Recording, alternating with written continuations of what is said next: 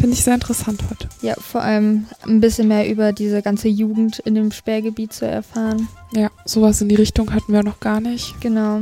Und wie deine, wie du, wie Marian du auch erzählt hast, dass deine Mutter unbedingt zu der F FDJ freien nee, Nicht zu der FDJ, sondern unbedingt so ein Halstuch. Ich weiß nicht mehr, welche Farbe es war. Blau hast du am Anfang gekriegt, ne? Und danach gab es noch Rot. Die wollte unbedingt das rote Halstuch, sowas. Hallo, ich bin Linda. Hallo, ich bin Marian. Und ich bin Sina und wir begrüßen euch ganz herzlich zu einer neuen Podcast-Folge. Heute geht's nach Lindewerra und wir werden Gerhard Propf interviewen. Er ist der Bürgermeister von Lindewerra seit 2010 und war früher bei den jungen Pionieren und ja, den werden wir heute Nachmittag interviewen. Ab äh, 1952 wurde die Grenze der DDR zur Bundesrepublik Deutschland endgültig abgeriegelt und für grenznahe Orte, unter anderem auch Lindewerra, galten ab da dann strenge Regularien. Und dann habe ich mir auch noch mal ein paar Fragen aufgeschrieben, an welche Regeln er sich in dem Sperrgebiet halten musste und was der Unterschied zu Jugendlichen war, die eben nicht in diesem Sperrgebiet lebten. Genau, ich habe auch einige Fragen, vor allem zur FDJ, zur Freien Deutschen Jugend, an was er sich da genau erinnern kann, was ihn da so im Kopf geblieben ist. Und dann, ob er freiwillig dann zur Jugendweihe gegangen ist oder aus einem gewissen Zwang. Hallo, ich bin Martin und ihr hört Grenzbegegnungen, den Podcast des Grenzmuseums Schifflers Grund. In zehn Folgen sind wir darin unterwegs an historischen Orten rund um das Museum, um Geschichte zu entdecken. Wir, das sind in dieser Folge Linda, Sina und Marian von der Bergschule in Heiligenstadt, Anna aus dem Archiv des Museums und ich, Zusammen gehen wir auf Spurensuche hier im Eichsfeld und treffen Expertinnen und Zeitzeuginnen aus der Umgebung. Als die SED-Regierung in den 1950er Jahren die Grenzen zum Westen dicht machte, hatte das vor allem auf die Menschen direkt an der Grenze einen großen Einfluss. Sie lebten plötzlich im Sperrgebiet. Und wenn das schon für die Erwachsenen keine leichte Situation war, hatte das auch Auswirkungen auf die Kinder und Jugendlichen, die in den Dörfern entlang der Grenze lebten. Unser Gast Gerhard Propp wird uns heute davon berichten. Er erzählt, wie es war, hier in Lindewerra zu leben und was er in den Jugendorganisationen der DDR erlebt hat. Vielleicht habt ihr auch schon mal was von den Jungpionieren gehört, der Jugendorganisation, in der fast alle Kinder der DDR Mitglied wurden. Ihr Erkennungszeichen war ein blaues oder rotes Halstuch und es gab sogar einen Mitgliedsausweis. Ich habe hier vor mir eine Quelle, das ist eine Mitgliedskarte von den Jungpionieren. Dort abgebildet sind ganz links so eine Gruppe von einem Jungen und zwei Mädchen, die diese typische Uniform der Jungpioniere tragen, diese blaue Schleife vorne gebunden, ein weißes Hemd und. Was ist diese Flagge? Ja, das ist die Flagge der Jungpioniere mit so einem goldenen Stab mit der blauen Flagge. Also für die Jungpioniere war typisch, dass sie blau getragen haben. Vor allem die Jungen. Nicht die Jungen, sondern die jungen Leute. genau. In der Mitte der Abbildung sieht man halt die Geburte der Jungpioniere. Dort steht zum Beispiel, wir Jungpioniere lieben unsere Deutsch-Demokratische Republik. Oder wir Jungpioniere tragen mit Stolz, also wirklich mit Stolz, unser blaues Halstuch. Auch sowas wie, wie Jungpioniere halten Freundschaft mit den Kindern der Sowjetunion und aller Länder. Wir Jungpioniere achten auf arbeitende Menschen und helfen überall tüchtig mit. Das ist auch sowas, was so einen Charakter von Hilfsbereitschaft der Jungpioniere ausdrückt. Gab es ja auch immer so einen Tag, wo sie mit so Nelken und sowas umhergelaufen sind. Ich habe hier auch eine Quelle, das ist eine Ordnungsstrafverfügung gegen Gerhard Propf. Ist ein bisschen alles verwaschen hier. Also auf jeden Fall steht hier sein Name, der Ort, wo er gewohnt hat, Lindewerra, gegen welches Gesetz er verstoßen hat. Und hier steht, dass sie, ich zitiere jetzt mal aus der Quelle, ähm, sie haben am 9.01. eine Ordnungswidrigkeit begangen, indem sie eine zur Einreise in den Schutzstreifen für den Verkehr nicht freigegebene Stelle benutzten. Dafür hat er auch eine Strafe zahlen müssen von 500 Mark. Das war ja schon viel damals. Ja. Und äh, die Begründung für diese äh, Strafe war, ich zitiere wieder, durch ihr schuldhaftes Verhalten verstießen sie gegen die gesetzliche Bestimmung. Weiter unten steht dann noch, dass in, innerhalb von 14 Tagen äh, bezahlt werden musste. Gegen diese Ordnungsstrafverfügung konnte man auch eine Beschwerde innerhalb von zwei Wochen einreichen. Und diese Beschwerde war schriftlich einzulegen und man musste es begründen oder mündlich zu Protokoll erklären, warum man diese Beschwerde eingereicht hat. Ja, das war's eigentlich. Mehr ist hier eigentlich nicht. Linda, hast du auch noch eine Quelle? Ja, ich habe eine Urkunde von der Jugendweihe von Gerhard Propf. Ähm, die hat er mit 14 bekommen. Das ist eigentlich mehr so ein Gelöbnis, das steht auch hier drüber. Und zwar, genau, also die Jugendweihe war in der achten Klasse. Das war mehr so eine staatliche Sache. Und zwar war das dazu, um die Jugendlichen in den Erwachsenenkreis aufzunehmen und außerdem um ja die Kirche so ein bisschen abzuschirmen und dass quasi vom Staat genau das Gleiche kommt in Form der Jugendweihe wie in der Kirche mit der Firmung. Und genau dazu musste er dieses Gelöbnis ablegen. Das äh, ist hier in dieser Urkunde nochmal verschriftlicht. Gelobt ihr, dass ihr für die große und edle Sache des Sozialismus arbeitet und kämpft und das revolutionäre Erbe des Volkes in Ehren haltet. Und daraufhin antwortet eben ja die Jugend, dass sie das geloben, ja, das geloben wir.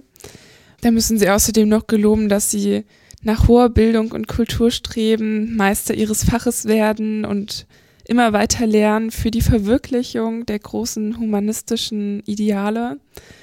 Außerdem für kameradschaftliche Zusammenarbeit arbeiten und sich gegenseitig achten und helfen und das persönliche Glück immer mit dem Kampf des Glückes für das Volk zu vereinen.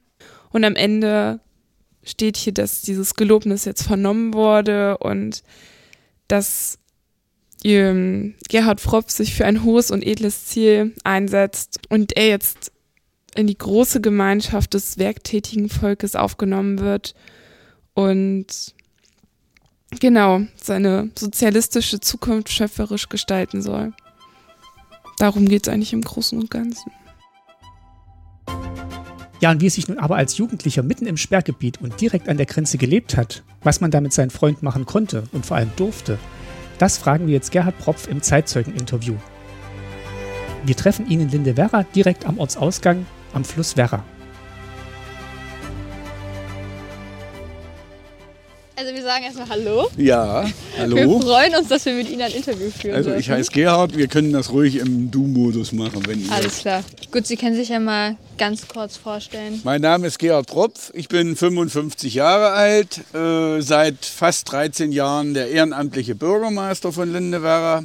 Ich bin in Lindewerra aufgewachsen zu einer Zeit, als es nicht möglich war, hier zu stehen, wo wir jetzt gerade stehen.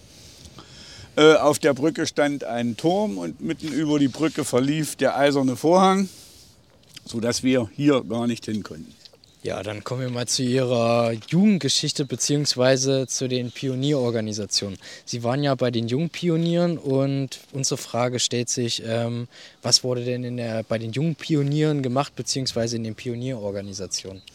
Ja, also wenn man, damals hat man das ja gar nicht, nicht so gesehen, aber eigentlich war es so ein bisschen Drill, um die Leute schon von Kindheit an auf den Sozialismus einzuschwören. Uns wurde immer erzählt, äh, Ernst Thälmann hat für den Frieden gekämpft. Der hat als Kind auch schon in der Schule seine Brote, die er mit hatte, mit anderen Kindern, die von zu Hause nichts zu essen hatten, denen hat er seine Brote abgegeben, hat mit denen die Brote geteilt. Äh, ja, aus Sicht der Kommunisten war das halt ein Vorzeigekommunist. Äh, und da hat man halt versucht, uns eben sozialistisch zu erziehen. Das war so das Ziel. Und Mitglieder, also gerade hier im Grenzgebiet konnte man sich eigentlich fast nicht erlauben zu sagen, nee, ich gehe nicht in diese Pionierorganisation. Also es waren alle aus meiner Klasse Jungpioniere, später Thälmann-Pioniere und dann auch FDJler.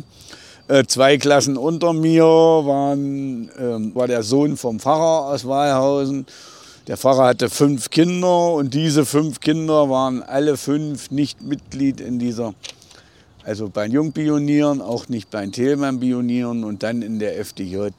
Nur, äh, es, ich will nicht sagen, sie waren so ein bisschen ausgegrenzt. Ja, von den Lehrern und so wurden die natürlich, ich will mal sagen, ein bisschen schlechter behandelt. Also wenn da 15 Schüler stehen, alle haben eine weiße Bluse und ein blaues Halstuch und ein einziger nicht, dann ist das jemand anderes. Und das haben die Lehrer auch dann und die Pionierleiter dann auch die, das Kind praktisch spüren lassen. Du bist ja nicht wie alle anderen, du bist gegen, man hat das ja dann immer gleich so hingestellt, der ist gegen Frieden. Äh, es war ja keiner gegen den Frieden, der nicht unbedingt Hurra, äh, Hurra Pioniere oder Hurra FDJ geschrien hat. War ja nicht an dem, aber man hat das immer gleich in diese Ecke gedrückt. Das ist ja einer, der ist halt gegen den Sozialismus und gegen den Frieden. Und also man hat das, wie gesagt, die dann schon spüren lassen. Wo genau waren die Unterschiede zwischen diesen einzelnen Jugendorganisationen außerhalb dem Alter? Äh, eigentlich nur im Alter. Also automatisch Jungpionier, dann mit, dem, mit der vierten Klasse äh, wurde man Themenpionier und mit der achten dann automatisch FDJler. Also das war eigentlich immer dasselbe. Es wurde am Nachmittag wurden dann Pioniernachmittage, so hieß das, äh, wurden dann veranstaltet. Da wurden Lieder gesungen, Gedichte aufgesagt. Und wir kriegten eben erzählt, wie gut der Sozialismus ist. Und wenn es hundertmal erzählt kriegt, bei manchen klappt es, die glauben es dann auch. Ne? Mhm. Also im Vordergrund stand immer die Erziehung in die sozialistische Richtung. Genau, wir hatten auch noch mal so eine Quelle bekommen von ja. ihrer Jugendweihe. Oh. Und, ähm, ja, ich, ach, das hängt an der Jugendweiheurkunde dran. Genau, und da hatten wir ähm, uns gefragt, ob sie unter Druck zur Jugendweihe gegangen sind, weil sie ja generell nicht so äh, geprägt waren, dass sie es jetzt nicht so eingestellt also, waren. Ja, genau, ganz einfach. Zur Jugendweihe konnte man auch mal Besuch einladen, der sonst keinen Passierschein kriegte. Und man hat halt, also hier in Lindewerra haben alle aus meiner Klasse Jugendweihe mitgemacht, weil wenn man keine Jugendweihe gemacht hätte und es ginge mal los und man will eine Lehrstelle haben, äh, dass ich nicht studieren will, war mir zu der Zeit eigentlich schon klar, aber es geht schon los, Lehrstelle. Ja, die kannst du nicht kriegen, du hast ja keine Jugendweihe gemacht. Da gab es dann immer, man hat dann die Leute, die gesagt haben, ich mache aber keine Jugendweihe, den hat man das auch spüren lassen. Mhm. Und ich habe mir jetzt keinen Zacken aus der Krone gebrochen, habe die Jugendweihe gemacht und habe das natürlich genutzt und habe für meinen Großcousin, der noch nie in Lindewerra war, Passierschein eingereicht zur Feier der Jugendweihe. Und da hat man gesagt, oh, der feiert Jugendweihe. Und das ist das einzige Mal, dass der einen Passierschein gekriegt hatte, zu DDR-Zeiten, weil wir jetzt nicht so nah verwandt waren. Also äh, bis Cousin ging, aber Großcousin äh, hätte jetzt nicht funktioniert. Das Gelöbnis habe ich mir natürlich nicht ausgedacht. Äh, das hat man uns dann vorgelesen und wir mussten dann sagen, ja, das geloben wir. Also der Festredner hat dann praktisch, äh, hier steht es ja, liebe junge Freunde, seid ihr bereit und so weiter. Und wir haben dann immer gesagt, ja, das geloben wir, aber nicht jeder einzeln, sondern alle im Chor sozusagen. Ja. Ähm, auch die Frage, der Stellenwert der Jugendweihe war ja schon relativ hoch, oder? Wenn da gefühlt jeder hingegangen ist, vor allem wenn das dann so einen unterschwelligen Druck hatte. Äh, man hat die Jugendweihe halt gemacht, wie gesagt, um keine Nachteile zu haben. Wir haben ja dann alle hier in Lindewerra, wir waren sieben in meiner Klasse aus Lindewerra, alle sieben haben dann auch die Konfirmation gemacht. Und eigentlich wäre immer so im Mai der Zeitraum der Konfirmation gewesen. Da aber im Mai die Jugendweihe war, hat unser Pfarrer gesagt, naja, ihr könnt ja nicht im Mai das Gelöbnis auf den Staat sprechen und äh, eine Woche hinterher das Gelöbnis auf die Kirche und den lieben Gott. Also zwischen Jugendweihe und Konfirmation sollte ein halbes Jahr dazwischen liegen. Und somit hatten wir in dem einen Jahr im, im Mai Jugendweihe, ich glaube 82, 81. 81 war das. Ne? Hatten wir im Mai Jugendweihe und im Oktober hatten wir Konfirmation. Und das sind ja immer Feiern, die die Eltern ausgerichtet haben. Und wir haben uns natürlich gefreut. Oh, zur Jugendweihe kamen Gäste, es wurde gefeiert und es gab Geschenke.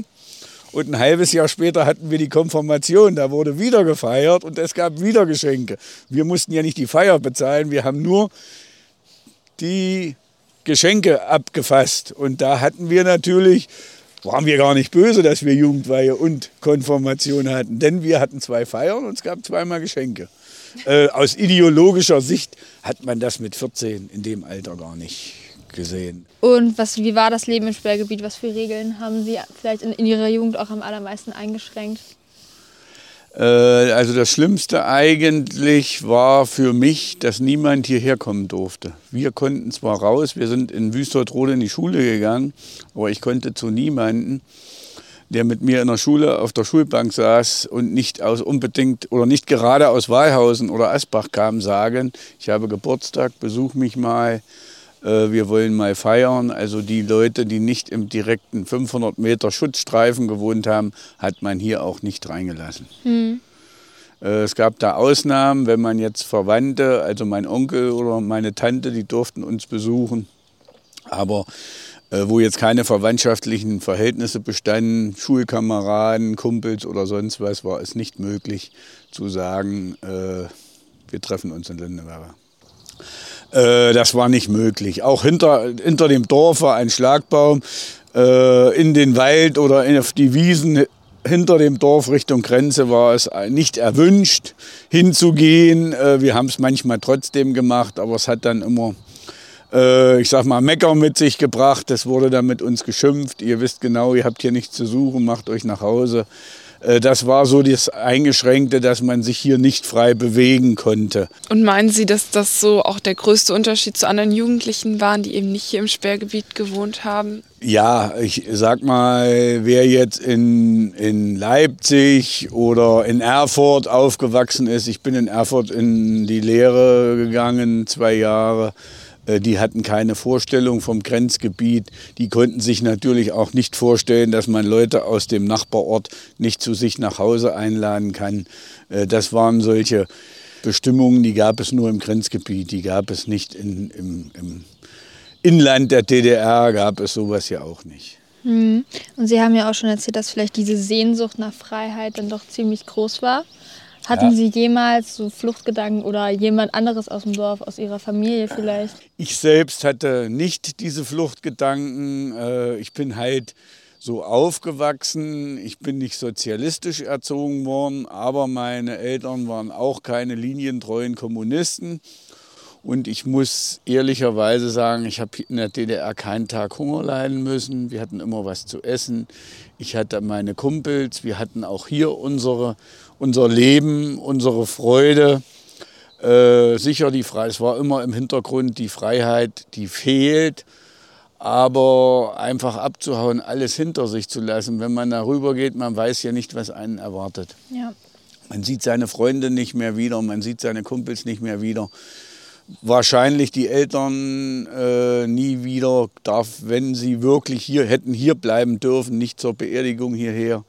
Äh, das sind alles so Kriterien, wo man sagt, hier weiß ich, was ich habe. Aber wenn ich jetzt in ein für uns doch fremdes Land, ich meine, man hat viel gesehen durchs Fernsehen und die Werbung, aber wie es im Endeffekt wirklich aussieht, äh, hat man ja auch nur erahnen können. Und mhm. deshalb war sowas für die, die es gemacht haben, ein schwerer Schritt. Und wer vom Sperrgebiet einmal abgehauen ist, musste davon ausgehen, dass er nie wieder nach Hause kommt. Ja. Und wir hatten heute Morgen auch von Ihnen eine Ordnungsstrafverfügung Hängt zu Gesicht bekommen. Ja, ja. Genau. Und da wollte ich dich vielleicht noch mal fragen, äh, aus was für einem Grund Sie diese Verfügung gekriegt haben. Wir waren in Ershausen zur Disco.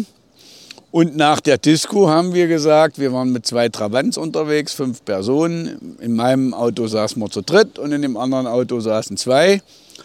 Äh, ja, los heute Nacht oder jetzt fahren wir heimwärts mal über die Hessel, weil das war vielleicht ein Kilometer kürzer. Und oben auf der Hessel stand ja diese viereckige Führungsstelle der Kompanie Verschwende. Und die hatten natürlich gesehen, oh, da kommen ja auf der Strecke, wo eigentlich keiner langfahren kann, kommen ja vier Lichter, also sieht aus wie zwei Autos. Und dann hatten die schon mit dem Scheinwerfer in unsere Richtung geleuchtet. Das hatte ich ja bemerkt.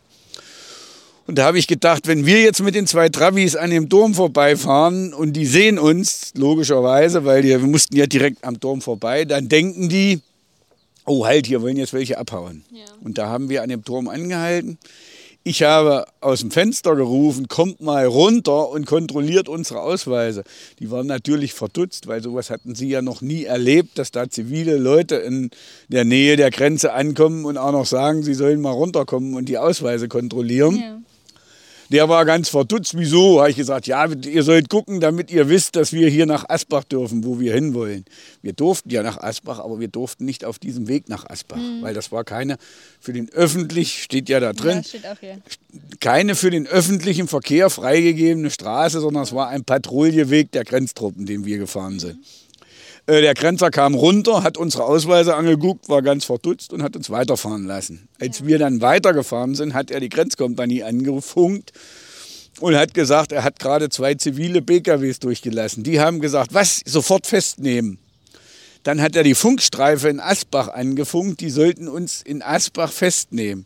Jetzt waren wir aber etwas schneller, als denen ihre Kommunikation funktionierte. Und als wir vorbeigefahren sind, waren die noch gar nicht da. Ja. Ich bin vorbeigefahren, die haben dann hinterher erst das Tor aufgemacht und gerufen, stehen bleiben. Habe ich natürlich nicht mehr gehört, weil ich war ja schon weg. Ja. Der zweite Travi hinter uns, der war ja so 50 Meter hinter uns. Mhm. Und den haben sie dann angehalten. Wir sind Asbach, war ein Schlagbaum. Man konnte aber über eine Wiese um den Schlagbaum rumfahren und kam im Dorf wieder raus. Das wussten wir. Ja. Ich fahre über die Wiese um den Schlagbaum rum, stehe im Dorf auf der Straße und warte, na, wo sind denn die anderen zwei mit dem Auto? Auf der Straße habe ich zurück, bin ich rückwärts gefahren bis vor den Schlagbaum und wollte gucken, wo die sind, weil dann hat man ja auf der Wiese ein Auto stehen sehen. Ich habe aber in dem Moment noch nicht gesehen, dass da zwei Grenzer mit dem Gewehr daneben stehen. Bin ich ausgestiegen, habe gesagt, was ist denn los? Und da standen die, haben durchgeladen, Hände hoch, stehen bleiben, haben die Hände hochgenommen. Aber ich hatte jetzt nicht Angst, dass die mich erschießen. Wir waren ja schon mehrmals als Jugendliche festgenommen worden. Und nach dem fünften Mal festnehmen hast du praktisch auch keine Angst mehr, weil sie konnten uns ja nichts. Wir haben nicht den Zaun angefasst. Wir haben nicht versucht, den Zaun zu überwinden. Wir waren außerhalb des Bereiches, wo man praktisch nicht äh, hin durfte. Wenn wir hinterm Zaun gewesen wären, dann hätten sie uns Flucht vorwerfen können. So konnten sie das aber nicht. Ja habe ich ganz entspannt gesagt, ja, ja, ich komme, ich muss erst mal das Licht vom Auto ausmachen, sonst springt nachher das Auto nicht mehr an. Und dann mussten wir uns auf die Wiese hinstellen. Fünf Leute nebeneinander mit eineinhalb Meter Abstand. Äh, drei Schritte zurück, also unsere Ausweise vor uns hinlegen. Dann mussten wir drei Schritte zurückgehen. Einer hat das Gewehr auf uns gerichtet, der andere hat die Ausweise aufgesammelt, hat reingeguckt. Und in der Zeit hatte man schon die Alarmgruppe auf, äh, ange, informiert, also verständigt. Alarmgruppe war, wenn irgendwo ein Fluchtversuch war. Gab es eine Alarmgruppe, die hatten Bereitschaft und dann hat man gesagt, so, Alarm in Abschnitt sowieso und dann sind die losgefahren. Und die kamen dann schon an, nur wie es war im Januar, wir hatten nur Hemdsärmel an, wie man so zur Disco gefahren ist. Ach, wir sind ja nur auf dem Saal und im Auto, wir brauchen ja keine Jacke. Und dann standen wir natürlich mit Hemdsärmeln auf der Wiese so eine halbe Stunde. Dann kam die Alarmgruppe, zwei Offiziere dabei. Ja, bitte, wir bringen euch jetzt äh, nach, also auf die Kaserne. Wir mussten uns auf dem Ello, auf dem Mannschaftswagen draufsetzen. Hinter uns zwei Mann, die haben uns angeleuchtet. Also sind ja rechts in Fahrtrichtung, rechts und links so Bänke auf dem Mannschaftswagen, drei auf der Seite, zwei auf der Seite. Dahinter kam jeweils auf jeder Seite einer mit der Taschenlampe und dahinter noch einer mit dem Gewehr. Und mit dem Gewehr, die hatten das Gewehr scharf. Also wenn wir hätten jetzt fliehen wollen, die haben das richtig als, ich sag mal, die haben Ernstfall geübt, weil jetzt hatten sie mal welche, den, wo sie Ernstfall üben konnten. Ja. Und hinter dem Ello fuhr noch ein P3 wo die Offiziere drinnen saßen, ganz dicht hinter uns, unter dem Motto, wenn die jetzt da die Viere überwältigen, hätten wir ja nie gemacht, aber jetzt mal so, ne, und wollen vom LKW springen, dass die so dicht hinter uns sind, dass man praktisch nicht runterspringen konnte, dass die uns dann überfahren hätten. So haben die Ernstfall geübt. Dann sind wir nach Verschwende in die Kaserne gefahren, worden und einzeln verhört. Also jeder ist einzeln verhört worden, wieso wir da lang gefahren sind. Wir hatten uns eben abgestimmt, dass eben keiner den anderen anscheißt. Die Idee war zwar von mir, das haben aber die anderen nicht gesagt. Äh, ja, wer hatte denn die Idee? Och, wissen wir nicht so genau. So im Gespräch sind wir halt drauf gekommen. Ja, warum seid ihr da lang gefahren? Ach, wir wollten mal abkürzen. Mhm. Also wir haben jetzt das deklariert, wir ja. wollten abkürzen. Äh, wir konnten ja nicht sagen, wir wollten euch mal ärgern und wollten einfach mal da lang fahren. Ja. Ne? Äh, wir wollten abkürzen und sind halt da lang gefahren. Ja gut, dann hat man uns verhört, hat uns nach dem Verhör sitzen lassen. Und ich war dann schon mal eingeschlafen, weil es war ja dann schon morgens halb fünf, fünf, war ich mal eingeschlafen. Als ich aufwachte, war ich natürlich ein bisschen stinkig, weil sich tat ja nichts. Wir waren verhört. Eigentlich hätte man ja sagen können, so jetzt nach Hause oder irgendwas. Dann hat fiel mir aber ein, mein Kumpel musste in Walhausen um 7 Uhr früh im Stall, hatte, der, musste der arbeiten, musste die Rindviecher füttern. Ja. Und dann habe ich denen gesagt, weil die waren, hatten ja nicht so viel Ahnung von Landwirtschaft, also, der muss um sieben im Stall sein und wenn er halb acht nicht da ist und die Rindviecher kriegen nichts zu fressen, dann fangen die an und reißen den Stall ab. Also dann werden die wild. Ne? Ja. Oh, haben sie sich noch mal kurz geschlossen? Ja, ist gut. Eigentlich müsstet ihr ja zurücklaufen zu euren Autos, aber so ungefähr unter dem Motto, naja, wir sind ja zu großzügig und dann haben die uns wieder zu unseren Autos gefahren und dann durften wir nach Hause.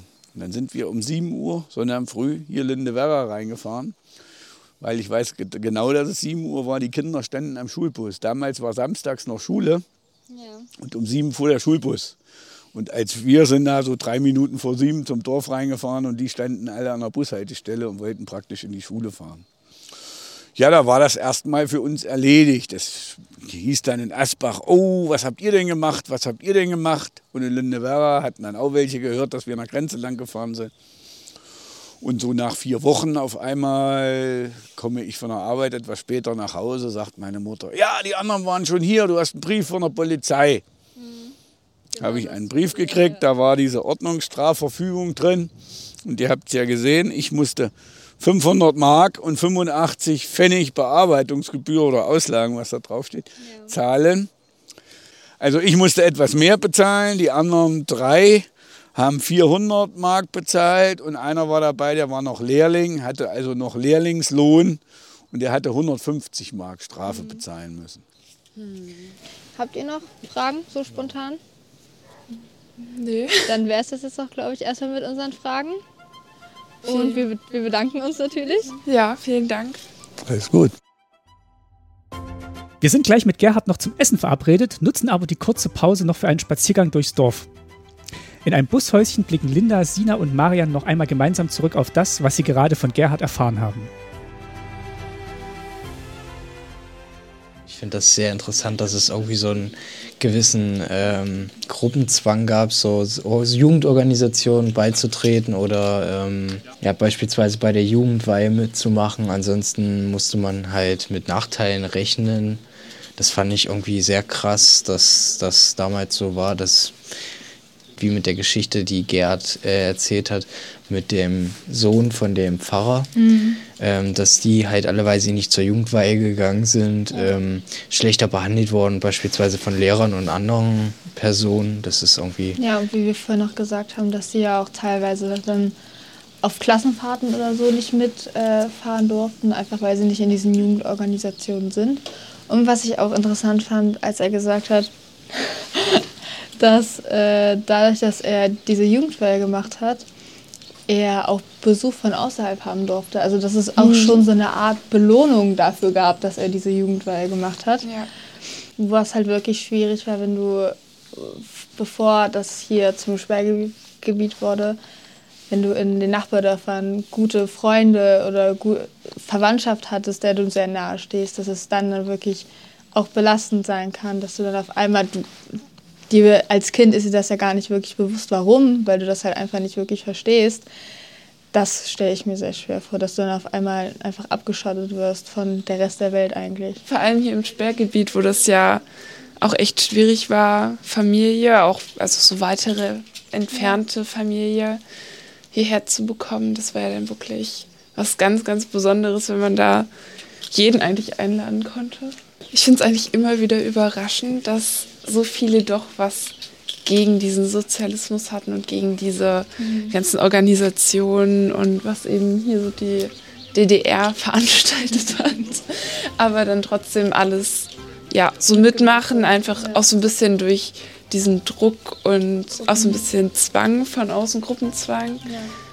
Ja. Das war Jugend im Sperrgebiet. Eine Folge aus der zehnteiligen Podcast-Reihe Grenzbegegnungen des Grenzmuseums Schifflers Grund. Zu hören waren in dieser Folge Linda Seifert, Sina Backhaus, Marian Mende und Gerhard Propf. Wenn ihr noch mehr über diesen Ort erfahren wollt, dann kommt gerne selbst im Grenzmuseum Schifflersgrund vorbei. Oder ihr besucht die 360 Grad Lernlandschaft auf der Website des Museums unter www.grenzmuseum.de. Wir hören uns wieder in einer der kommenden Folgen. Macht's gut!